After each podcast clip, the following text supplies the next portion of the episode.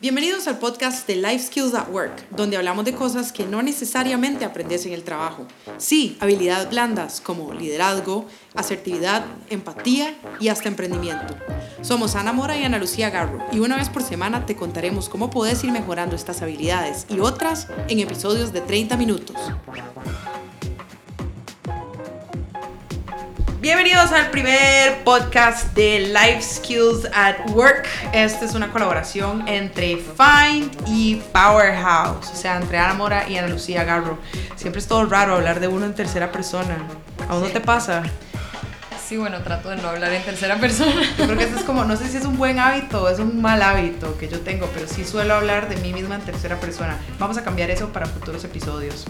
Entonces, bueno, les damos la bienvenida. Primero que todo, muchísimas gracias por estar escuchando. Este es nuestro primer episodio de, del podcast y les voy a contar un poco a raíz de que, bueno, les vamos a contar un poco a raíz de que surgió este podcast. Eh, y lo primero es que estamos desarrollando un producto que se llama Life Skills at Work que está pensado para personas que trabajan, sea como independientes o dentro de una empresa, y necesitan mejorar tres skills esenciales o, tres habilidades esenciales, que son el liderazgo, eh, sus habilidades en tecnología y sus habilidades de comunicación. Entonces, tal vez creo que sería bueno que te presentaras un poco y contaras por qué, por qué tenés la capacidad vos de hablar de todo esto, por qué nos vamos a lanzar y decirle al mundo qué hacer con el liderazgo. Ok, y la tecnología y la comunicación y, y los Instagram con colores lindos. Revisen el Instagram de Powerhouse. Sí, está bien cool. colores. Ahí los está esperando. Se llama powerhouse.work. Eh, pero bueno, primero que nada, eh, bueno, yo soy Ana Lucía Garro, soy eh, la creadora de Powerhouse, es una empresa dedicada a la asesoría de eh, asesoría para hablar en público y diseño de presentaciones. Entonces, eh, bueno, me uní con Ana porque las dos vimos la oportunidad de dar este tipo de cursos, de, dar este tipo de, talleres en donde las personas pudieran aprender un poquito más de liderazgo eh, y de comunicación efectiva. Posteriormente dijimos que también podíamos agregar la parte de la tecnología porque es como lo que engrana esas dos competencias tan grandes. Em, bueno, mi experiencia es un poquito, está un poquito como por todo lado, entonces eh, tengo experiencia desde call centers en mi adolescencia y Saludos early ahí 20s. a The Call Center Business en Costa Exacto. Rica. Yo creo que ese es como el hervidero principal de emprendedores en este país.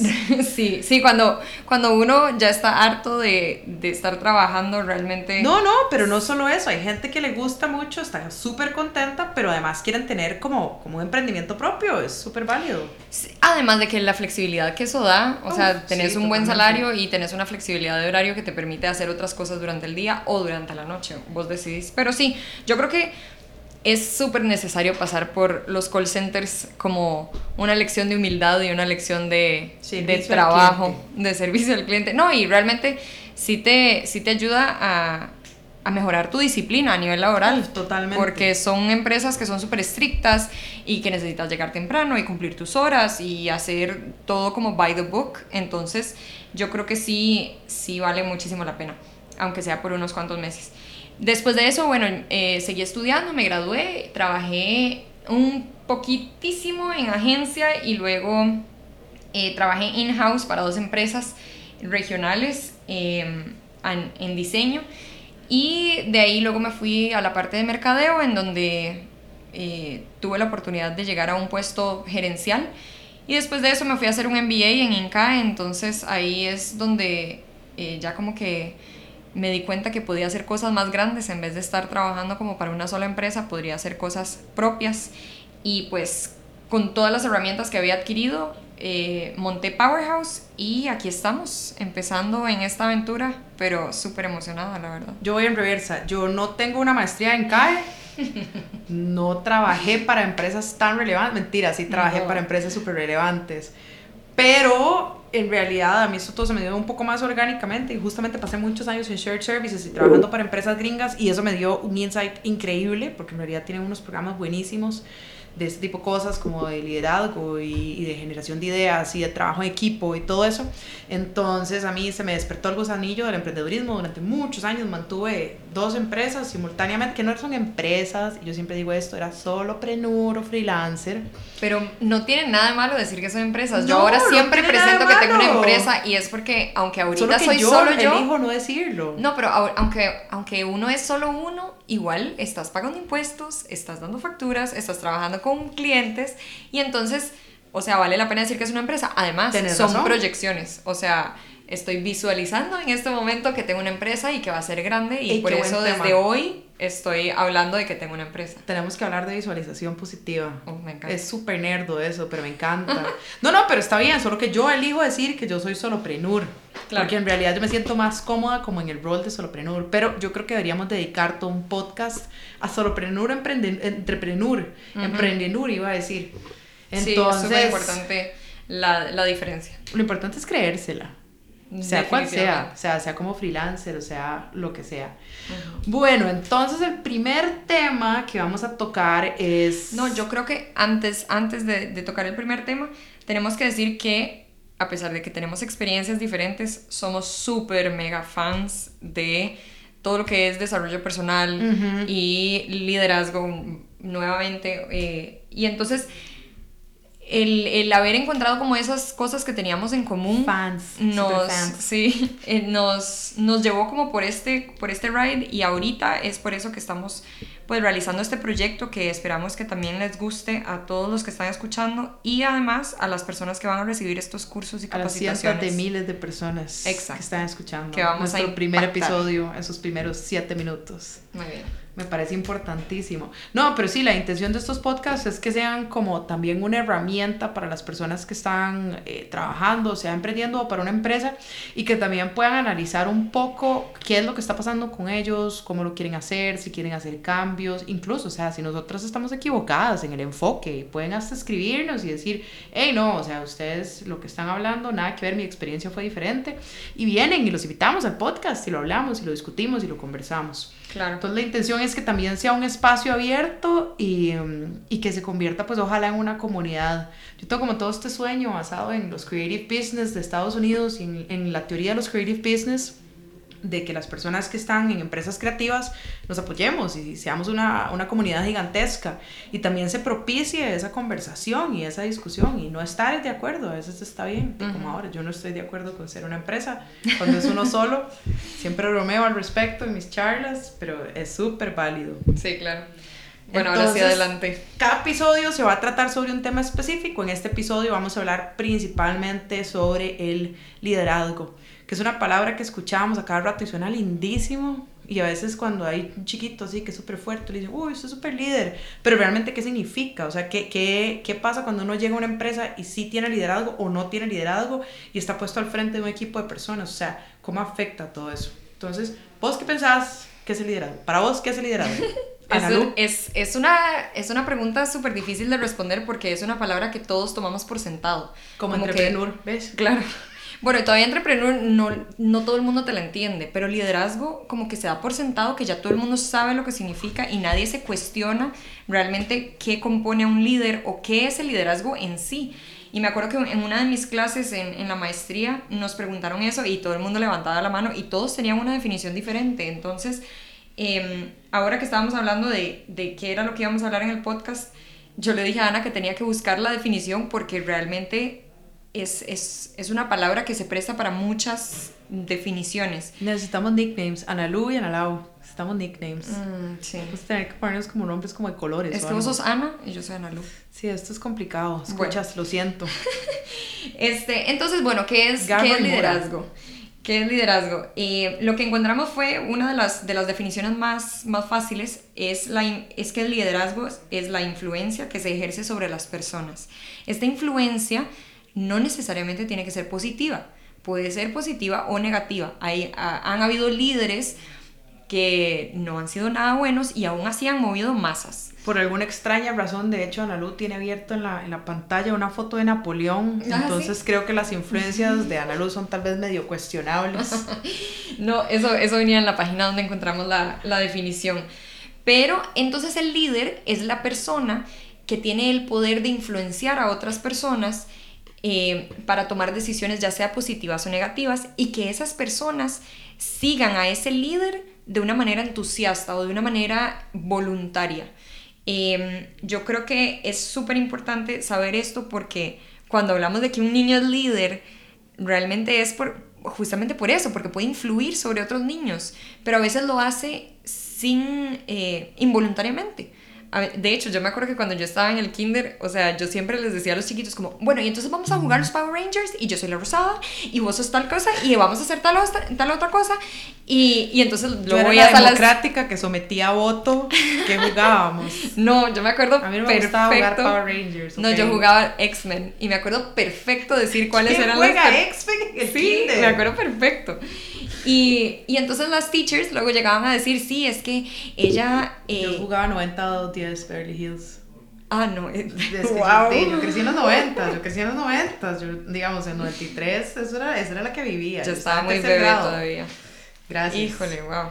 Bueno. Representando ahí millennials viejos. Seamos fuertes. Resistamos. Pero entonces, entonces, eh, el liderazgo se puede representar de muchas maneras y se puede representar en los niños cuando están muy bebés, digamos, o muy pequeños en el kinder, o se puede representar también cuando ya llegues al trabajo. Puede ser que nunca fuiste un líder y luego te tocó ser jefe y te tocó eh, pues desarrollar esa, ese set de habilidades, que eso era Pero muy importante. ahora hiciste un insight importante, ahora dijiste, o sea, cuando yo era chiquitita yo decía, vamos a jugar Power Rangers y yo soy la rosada. O sea, hay gente que lo trae intrínsecamente en su personalidad o se le estimula cuando son chiquititos. Hay gente que no. Y simple y sencillamente se le hace un mundo liderar algo, un equipo, una tarea, un ejercicio. Incluso en los team building siempre es súper cruel porque agarran como a la persona menos líder y tratan de hacerla líder en un ejercicio de una hora y media. Sí, sí. Y es como, como que la persona uno la ve donde tiembla, donde se para el frente y agarra el papelito y tiembla. Es súper cruel. Solo quería hacer una observación. No, de, de hecho. Eh, sí, y, y para esas personas sí se les complica y de repente a veces ni siquiera disfrutan ese tipo de dinámicas. Pero yo soy fiel creyente de que un líder se hace. O sea, yo puedo ser súper dominante, pero eso no quiere decir que yo soy líder. Estoy súper de acuerdo. Porque, porque eso era lo que me pasaba en el kinder. En el kinder yo, yo era más dominante que líder. Entonces no era que los chiquitos me seguían porque querían, sino porque yo les decía que tenían que hacerlo. Exacto. Entonces me acuerdo que, que... un tabú y es la palabra mandona que es como una de esas palabras que a veces a la gente le dicen que es mandón o mandona y que es visto como algo feo, ¿verdad? y en inglés la palabra es como bossy, pero ahora más bien se ha transferido como que ser boss es algo positivo. Debería de serlo. También aquí tal vez hasta cierto punto, tal vez no mandón porque es una palabra de connotación negativa, pero sí voltearlo un toque y pensar cómo, cómo cambiamos con esas palabras también negativas que decimos a los chiquitos, como no se llaman don. Ajá, ajá. Sí, definitivamente. Y de hecho, bueno, ese podría ser otro podcast porque hoy justamente venía pensando, ya está, o sea, venía pensando que también la palabra, la palabra ambición es, tiene una connotación súper negativa y en realidad para mí es súper positivo ser ambicioso. ambiciosa, qué sí, entonces, bueno, es una combinación un poco un poco difícil de, de, gustar al principio. Pero, pero volviendo a ese tema de cómo, cómo el liderazgo es algo que se construye y no es algo, ah, y no es algo que todo el mundo trae intrínsecamente, creo que también ahí, ahí entra un poco el factor de los estilos de liderazgo y un poco lo que vos decías de que hay líderes positivos y hay líderes negativos. Entonces, ¿qué pasa? Primero, si necesitas entrar en un rol de liderazgo, ¿cómo lo encauzas a un positivismo? Creo que esa es la primera pregunta que podría tener cualquier persona como en un rol de liderazgo. Y por otro lado, ¿cómo haces si más bien vos tenés como gente a tu mando o tenés un equipo de colaboradores y tenés un líder negativo? o tu competidor es un líder negativo. O sea, ¿cómo haces para contrarrestar eso? Yo creo que eso es, ahí es donde yo comenzaría a analizar el liderazgo. Más, más que una cuestión de cómo lo hago, es incluso cómo reacciono a situaciones donde tengo que probar liderazgo.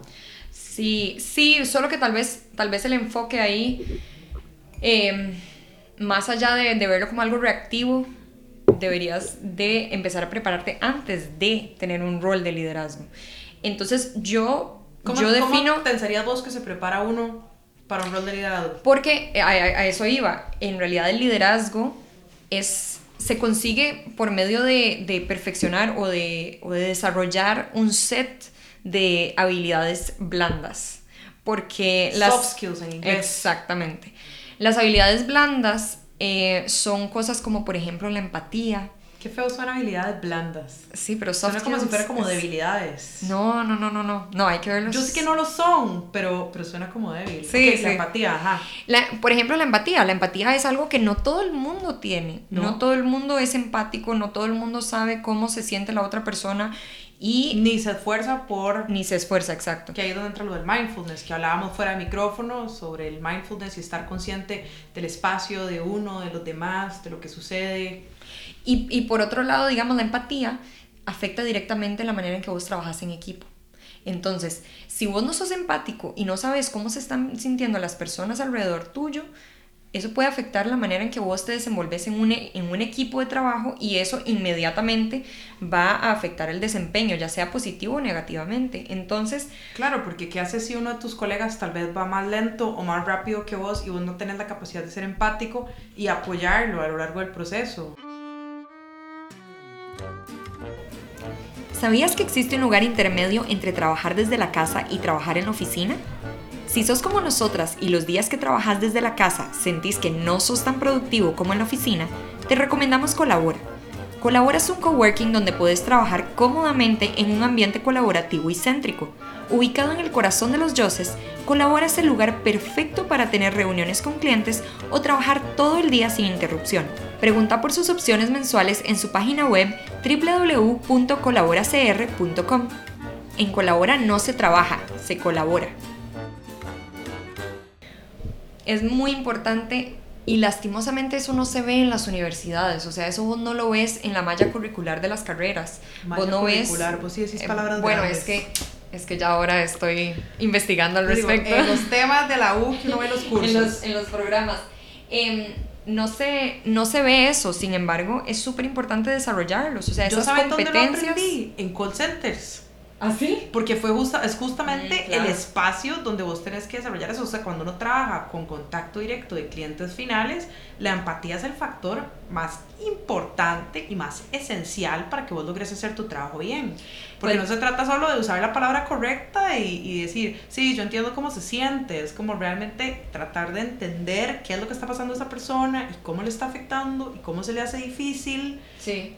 Y eso no es solo una actitud de que uno dice nada más, oh, ok, sí voy a pretender ser empático o usar una frase o algo así. O sea, realmente tenés que conectarte con la persona y tienes que conectarte con la situación. Y a veces es difícil, a veces, a veces, a veces uno trata. En 80 llamadas al día es bien difícil. Bueno, los que bueno, peor, sí, peor en center. Yo sí. me acuerdo que. Yo me acuerdo que yo también, o sea, habían días en donde yo nada más quería tirar la computadora por la ventana. Pero, eh, pero es un trabajo de todos los días. O sea, el Sí. desarrollar esas habilidades blandas es un trabajo de todos los días. Y te digo esto porque yo antes de empezar la maestría nos hicieron un, un test de 360, ¿verdad? Entonces te veías todas esas habilidades blandas y yo tenía más baja la empatía y tenía más baja la habilidad para trabajar en grupo. Yo tengo que confesar que yo siempre he sido súper torpe ¿Por qué? en esto, en este tipo de, de cosas como las habilidades blandas. Y de hecho lo tuve que aprender durante muchos años y tuve que estar en un montón de seminarios de empatía, de liderazgo, de soft skills, etcétera, porque tal vez yo soy muy como muy pragmática y muy blanco y negro a veces. ajá. Entonces a mí llega una persona y me dice, "El cielo está azul" y yo lo veo y es como, "Ok, sí, el cielo está azul." Pero si la persona llega y me dice, "El cielo está morado", es como, o sea, el cielo está azul, ¿qué está pensando? Me costó Y ya mucho. y seguís adelante. Y ahora ya he entendido que tal vez hay que preguntar a la persona como, "Mm, vos lo ves de otra manera, cuál Ujú, es tu percepción, ¿verdad? Que tal vez es como un poco millennial en el sentido que todos somos demasiado comprensivos a todo, pero eso también me ha ayudado un poco. Ojo, estoy abriendo el documento porque lo que te iba a decir era que yo, yo era, era mu- mucho menos empática que ahorita y me costaba mucho entender los puntos de vista de los demás, especialmente cuando, se, cuando tocaba de trabajar en grupo, porque Ay, eh, es que es tan la gente difícil. trabaja muy diferente. O Sí. sea, la gente trabaja muy diferente y entonces yo siempre he preferido hacer las cosas yo antes de delegar a alguien más y eso obviamente que afecta a mi liderazgo. Yo soy el lado contrario, porque entonces yo digo, vamos a ser súper, hiper, mega democráticos, todo el mundo escoge una tarea y eso también es un caos. es Claro, porque no es catástrofe. efectivo al final. Pero entonces en el archivo que acabo de abrir decía que mi forma de motivar era a través de la disciplina. No sé, si, no sé si eso es algo bueno o algo pero raro, pero yo pensaría que tal vez sí es algo bueno. Sí o no me describe, o sea, sí, me describe. Sí, sí, totalmente. En estos momentos, en comparación con Ana, yo creo que soy la más disciplinada y cerrada en del mi mundo. indisciplina está mi creatividad y Ah, mi, mi capacidad de resolver. Muy bien. Porque eso también es importante, o sea, vos no puedes ser un líder tal vez disciplinario si vos no sos una persona que es completamente disciplinada, o sea, Exacto. y eso también responde como a las maneras en que la gente aprende.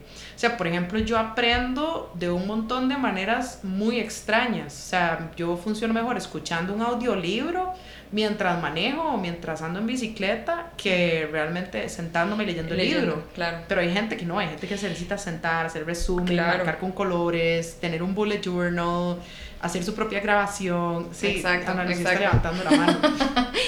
Sí, em, en realidad a eso, a eso vamos y por eso te digo que es algo proactivo y no reactivo. O sea, cuando vos eh, querés desarrollar las habilidades del liderazgo, tenés que tomar en cuenta cosas como esto de los, de los tipos de aprendizaje, eh, porque hay, hay aprendizajes que son como mucho más de estar experimentando y tocando y todo. Hay otros que son mucho más analíticos. Kinésico, creo que se llama en el caso del tacto. Sí, les llaman diferente, digamos, dependiendo de dependiendo del, del grupo de doctores que hayan hecho la investigación, lo, lo llaman diferente, digamos. Pero, pero, por ejemplo, hay otros que son más analíticos. Yo, por ejemplo, soy cero analítica. A mí me ponen algo abstracto y yo simplemente no lo logro. Yo no logro ver números en mi cabeza del todo. Pero entonces, ¿esto por qué importa? Porque finalmente cuando sos un líder, tenés que liderar otras personas. Y esas otras personas aprenden diferente a vos. Entonces, vos tenés que ver de qué manera los motivás y de qué manera les enseñás que sean que se adapten a sus necesidades, a cada una de sus necesidades. Entonces, tenemos que, saber, que saber este tipo de cosas y, poder de alguna manera trabajar con ellas para poder liderar de manera positiva. Y más allá de eso, tener claro siempre que nuestros motivos deben ser sinceros, o sea, nuestros motivos deben ser eh, porque no por el hecho de que yo sea buena líder, no por el hecho de que yo pueda hablar en público o que yo pueda dar órdenes, no, pues de verdad, porque puede ser que yo, yo me considere líder, pero si yo no puedo decirle a la persona qué hacer, Sí, sí, claro. hey, no, no soy líder. ¿Cómo direccionar, pues? Exacto. Y a veces direccionar con el ejemplo. O cómo incluso. delegar, cómo, cómo dirigir de alguna manera el rumbo, el norte del, del grupo.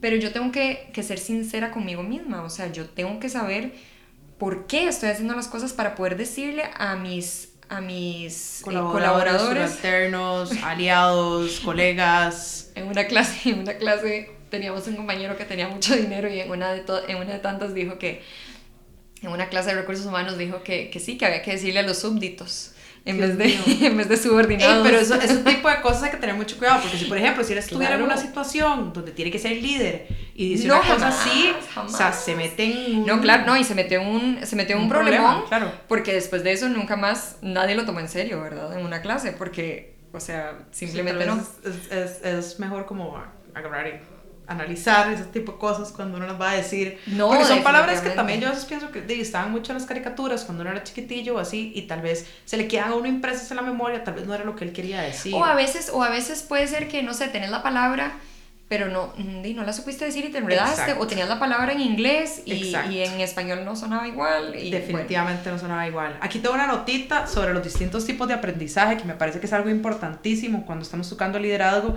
porque un verdadero líder además tiene que poder poder analizar a las personas que tiene alrededor y, y las situaciones y los momentos en los que tiene que liderar. Entonces, el primero es el aprendizaje repetitivo, que eso es, pues, por supuesto, ¿verdad? Eh, por repetición, haciendo varias cosas reiteradamente. Luego existe uno que se llama aprendizaje receptivo, que eso es la gente que necesita entender el contenido para poder reproducirlo, que no es necesariamente que están descubriendo nada por sí mismos. Caso contrario al aprendizaje por descubrimiento, que no es que la persona solo lee el contenido y lo aprende, por decir, cuando uno leía un libro y se lo aprendía, sino que más bien vos estás descubriendo qué es lo que está pasando o estás eh, yendo mucho más profundo. Luego existe el que se llama aprendizaje significativo, que es el que relaciona los conocimientos previos con los nuevos. O sea, esto se parece a esto, es como esto, ¿verdad? Luego hay un aprendizaje observacional, que es la gente que observa el comportamiento, como cuando a alguien se le para la par y le dice, enséñame cómo se hace eso en Excel. Y le dicen uno, hacelo para verte hacerlo, ¿verdad? Para mí eso, es fatal, yo ese no puedo aprender nada, pero hay gente que ese es el que aprende. Sí. Luego el aprendizaje latente es en el que adquirimos un nuevo comportamiento pero no se demuestra hasta que hay un incentivo, o sea, es como por incentivos, que son muchos casos yo siento que es lo que pasa como con los chiquitos también, como hay sí, como claro. que incentivarlos.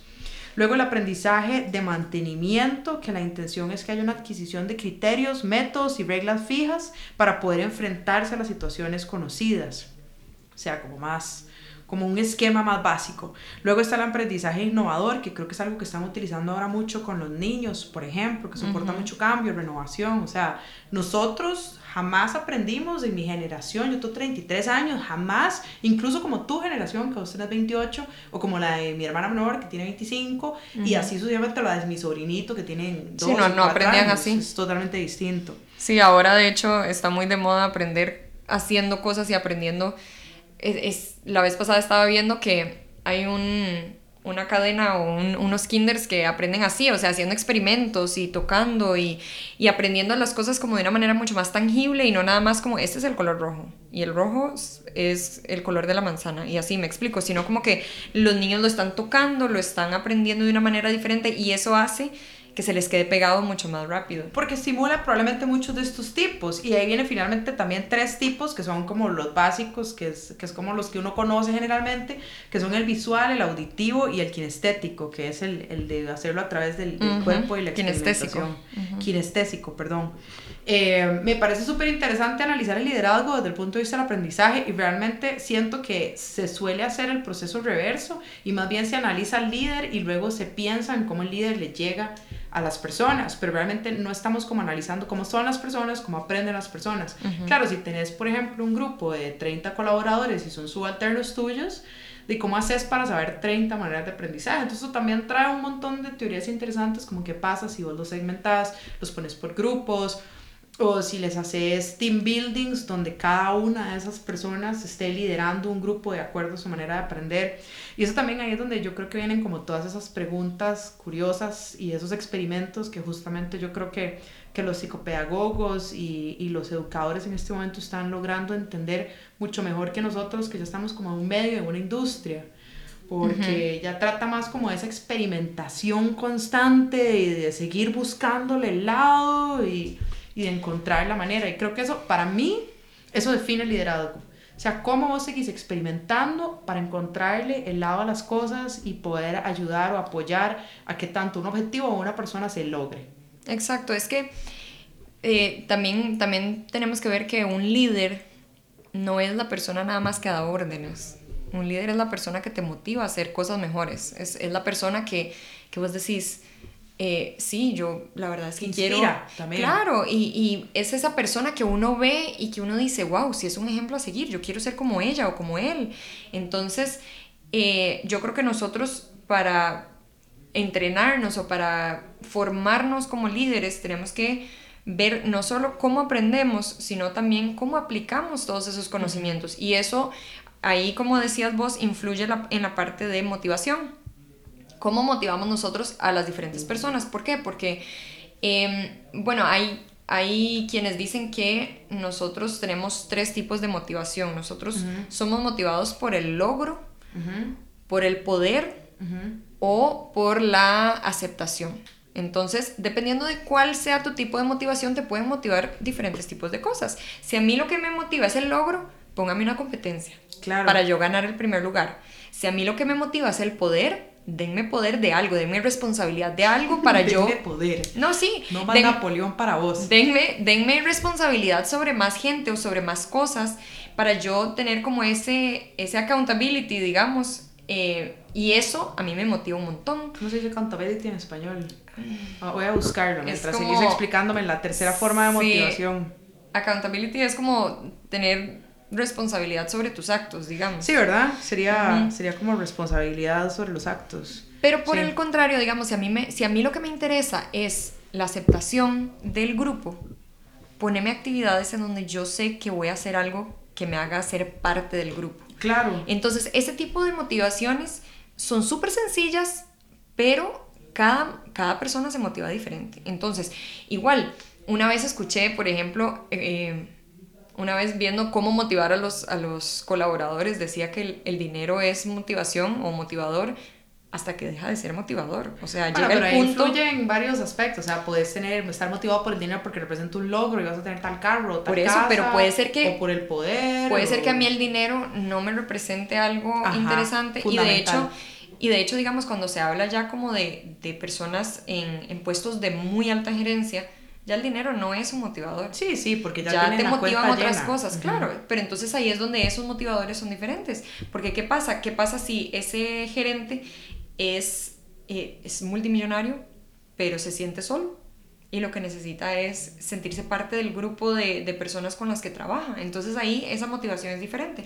Entonces nosotros sí tenemos, como líderes, tenemos que no solo mantenernos eh, siempre informados y actualizados de lo que de lo que depende nuestra industria, digamos, en la parte como de, de habilidades, ¿cómo se dice? Habilidades duras. No, no, sí, hard hard skills, skills. Sí, ajá. sí, sí, ajá.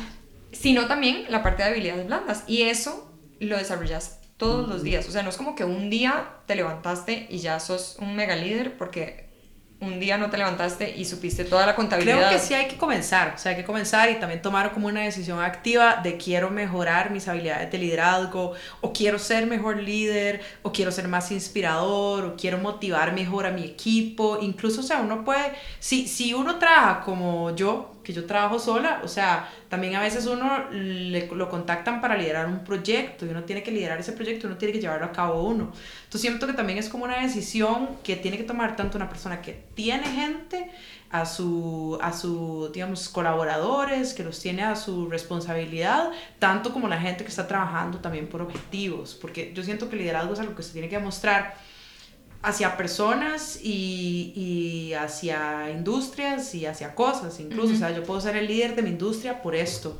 Yo puedo ser el líder de, del producto que yo tengo por esto otro. Puedo ser el líder en el área de servicios, porque yo siento que también muchas empresas en los 90 y en los 2000 la vieron muy bonito poner en sus misiones y en sus visiones como ser el líder de no sé qué y no sé qué, pero no tienen esa visión clara de por qué van a ser líderes. Como vos decías, o sea, cuál va a ser la motivación y, y cuáles incluso los factores que tienen ahí que ver por fuera de lo que uno puede hacer y cómo uno también trabaja alrededor de esos factores. Y entonces, ¿vos qué dirías eh, que son como pasos que, que, podría tomar una persona que quiere empezar a desarrollar esos, esos soft skills y, y siente que todavía no tiene ninguno? O sea, siente que tipo ya salió de la U y tiene un trabajo que está como en, entrando apenas, pero quiere llegar a ser jefe. ¿Qué, ¿Qué, le recomendarías a esa persona? Lo primero creo que es, creo que es esa, esa capacidad de darse cuenta que uno quiere dar ese paso. Y lo primero creo que es como tal vez agarrar y escribirlo en algún lado y, y ponérselo casi uno como meta y verlo todas las mañanas como un post-it y que diga, quiero ser un buen líder o quiero ser un mejor líder. Lo segundo creo que es que tiene que buscar qué recursos tiene a su alrededor, si su empresa tiene algún tipo de programa, si tiene algún libro a su disposición, si lo que tiene es el teléfono, buscar artículos sobre liderazgo en internet y aprender más sobre el tema, eh, ojalá tal vez escuchar podcasts como este o como otros que tienen algunos otros colegas y buscar buscar esa información. Creo que cuarto también, ¿ese sería tercero, tercero. cuarto? Tercero, Uh -huh. creo que sería buscar alguna persona que pueda ser un mentor de liderazgo y que le pueda dar las herramientas y que esa persona tal vez genere eso que vos decías de la accountability, esa uh -huh. responsabilidad de mirar si vas a ser un mejor líder y vas a hacer esto, tienes que hacerlo de esta manera. Yo te voy a, te voy a interrumpir ahí. Interrumpir. En, en la parte, en la parte del, de la mentoría, a veces es difícil conseguir un mentor. Uf, Realmente totalmente. es muy difícil, pero eh, creo que es importante que uno comparta con la gente eh, cuáles son sus deseos en ese sentido. ¿Por uh -huh. qué? Porque entre más yo hable de qué es lo que yo quiero hacer, si yo quiero ser jefe, si yo quiero tener mi propia empresa o si yo quiero llegar a ser la presidenta de la presidente de, de la empresa en la que estoy trabajando, eh, tengo que comunicarlo. Si no, nadie me va a apoyar, si no, nadie me va a decir y nadie me va a dar feedback. Eh, otra cosa que yo diría como cuarto punto. Eso, tal vez pedir retroalimentación. Sí, la retroalimentación. Sí, Sí, tal vez ese sería el cuarto. Pedir retroalimentación y cuando te toque, digamos, porque la mayoría de las empresas siempre cada semestre o cada trimestre te hacen una evaluación. Una evaluación tomárselo muy en serio, o sea, tomarse muy en serio, ok, ¿cuáles son mis áreas de oportunidad? ¿Cuáles son mis fortalezas? No ser apático al respecto y ser receptivo y estar consciente de que esas retroalimentaciones siempre tratan de tener una buena intención, o sea... Y pedirle, y pedirle también consejo a la persona que te lo está dando en el sentido de que, ok, si lo que me falta es empatía, ¿qué tipo de cosas puedo hacer yo en el trabajo, en mi puesto de trabajo, que me pueden mejorar esa calificación, no solo para ganarte el bono al final de año, sino para que, todo bien, ganarse el bono. claro pero si no, sino porque eso a largo plazo te va a mejorar muchísimo. Entonces no tomarse a la ligera estos, estas evaluaciones. Y eh, algo que yo he tenido poca oportunidad de hacer, sin embargo, cuando lo he hecho me ha parecido súper cool, es em, trabajar con eh, ONGs o con fundaciones que te permitan eh, tomar liderazgo en ciertos proyectos. Eso me generalmente, un insight súper bonito. Sí, generalmente las, las ONG les, les gusta tener ayuda y les gusta tener voluntariados, pero, pero hay mucha gente que no se apunta, hay mucha gente que no se anima. Entonces, tener el chance de liderar algún proyecto o de incluso de ser parte y ver cómo lo hace el líder, eso te da muchísimas herramientas y, y te da muchísimas lecciones sobre cómo, no solo cómo, cómo ejercer un papel de liderazgo, sino también sobre cómo hacer el, el bien mientras estás ejerciendo una parte de liderazgo, me explico. Entonces, yo creo que eso es súper importante y además es súper más fácil conseguir un puesto de liderazgo, por así decirlo, en, en una ONG donde necesitan más personal que en una empresa donde tenés que esperarte uno o dos años como para que te suban al siguiente nivel. Entonces, tal vez ese sería uno de mis, de mis Y creo que siempre además se ve muy bien también dentro de un currículo que tengas experiencia de liderazgo en una empresa alternativa donde no necesariamente se espera siempre de vos que des el 100%, sino que vos estás yendo conscientemente a darlo. Y creo que eso vendría como, como lo que yo consideraría que es tal vez el último punto de, de convertirse en un mejor líder y es trabajar en uno mismo, o sea, trabajar constantemente en uno mismo e ir mejorando esas capacidades blandas, no solo porque te van a ayudar dentro del trabajo, sino porque realmente vas a ser mejor persona, o sea, tener una noción general de yo quiero ser líder porque voy a apoyar a más personas, voy a ser más mejor persona, eh, estas personas que estén cerca mío, que yo pueda liderar, me van a alimentar, me van a enseñar. Y creo que también tiene como ahí un, un, proceso de humildad interesante, que era algo que mencionaste hace un rato, que por ejemplo tu experiencia en, en los call centers te dio mucho humildad, a mí también me cambió la vida totalmente. Entonces, creo que para mí eso sería tal vez los aspectos más esenciales de reforzar el liderazgo. Sí, aunque yo creo que falta, falta uno muy importante y que yo creo que ese era como el número uno. Eh, y, es, y es algo que yo siempre digo en, en las charlas eh, de cómo hablar en público, porque es algo que la gente, la gente olvida, la gente se olvida que cada uno de nosotros es completamente diferente. Y no, es, no solo se trata de, de, que fulanito, fulanito es diferente entre ellos dos y que a mí me toca liderarlos. No, es que yo soy diferente a cualquiera de todos ellos. Entonces, mi estilo de liderazgo va a ser completamente diferente al estilo de liderazgo de Ana Laura, por ejemplo. Entonces, yo tengo que, que ser consciente de cuáles son mis fortalezas, cuáles son mis, mis debilidades, no para enfocarme en las debilidades necesariamente, sino para enfocarme... Sí, pero para enfocarme en mis fortalezas y para potenciarlas aún más. Porque mis fortalezas es lo que me va a definir a mí como persona y como líder. Y es lo que las otras personas van a ver. Yo prefiero que vean mis fortalezas, aunque sea muy estricta, por ejemplo, a que vean mi debilidad porque soy insegura ese tipo de cosas no quiero que las personas que trabajan conmigo las vean. Entonces, mientras las estoy trabajando, mientras estoy tratando de corregirlas, estoy fortaleciendo otro montón de áreas que ya están muy bien posicionadas en mí. Entonces, yo creo que es súper importante conocernos a nosotros, conocer cómo aprendemos, que era lo que mencionábamos anteriormente, cómo nos motivamos nosotros mismos, porque nosotros como líderes también necesitamos esa motivación. Claro. Entonces, una vez que nosotros sabemos quiénes somos nosotros, quién es Ana Lucía, quién es Ana Laura, eh, ya vamos a tener como un, un contexto sobre el cual trabajar. Me gusta y de ahí, contexto. Sí, y de ahí se, se, desarrolla todos los otros tips que, que estamos dando. Y que aparte hay muchísimos más, pero como los que estábamos nombrando, yo creo que eh, son bastante sencillos, son bastante realizables a partir de hoy y yo espero que pues que les sirva pues a la gente que nos está escuchando. Y la intención es que por supuesto vamos a seguir desarrollando sobre todas estas temáticas, entonces también si se les ocurre alguna temática que quieren que conversemos o que desarrollemos, nosotras nos encanta investigar realmente y nos encanta aprender, en eso somos súper nerdos y nerdo lo digo como algo súper positivo y estamos súper felices de, de, aprender. Entonces creo que con esa nota tan positiva de autoconocimiento eh, vamos cerrando este primer podcast. Le agradecemos montones a Colabora, que es nuestro principal sponsor, que es donde grabamos los podcasts. Y pues nada, pues aquí quedamos hasta el próximo episodio. Vamos a estar haciendo uno por semana. Este, algunas veces tendremos invitados, otras seremos solo Ana Lucía y yo. Entonces, encantadas también de que nos den toda su retroalimentación. Si algo les gusta o no les gusta, también no hay ningún problema. Cuéntenos qué les parece y, y qué necesitan, cuáles son sus life skills que necesitan en el trabajo y, cómo nosotros se los podemos dar. Entonces, muchísimas gracias a todos por escuchar. ¿Te crees hacer una despedida ahí heroica? No, no, no. En realidad, eh, muchas gracias por escuchar y estamos acá. Eh, al, al, tanto. O sea, en realidad estamos atentas a, a, cualquier sugerencia que ustedes tengan. Ojalá que nos puedan seguir en nuestras redes sociales. Luego se las ponemos en el, en el link. En las noticas. Y, eh, y nos estamos escuchando. Bueno, chai. Chao.